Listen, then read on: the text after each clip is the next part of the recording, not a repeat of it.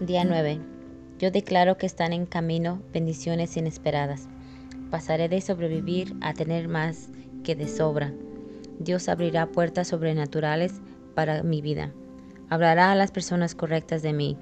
Veré el favor y el crecimiento de Efesios 3:20 en mi vida. Muchísimo más de todo lo que pueda imaginar o pedir. Esta es mi declaración.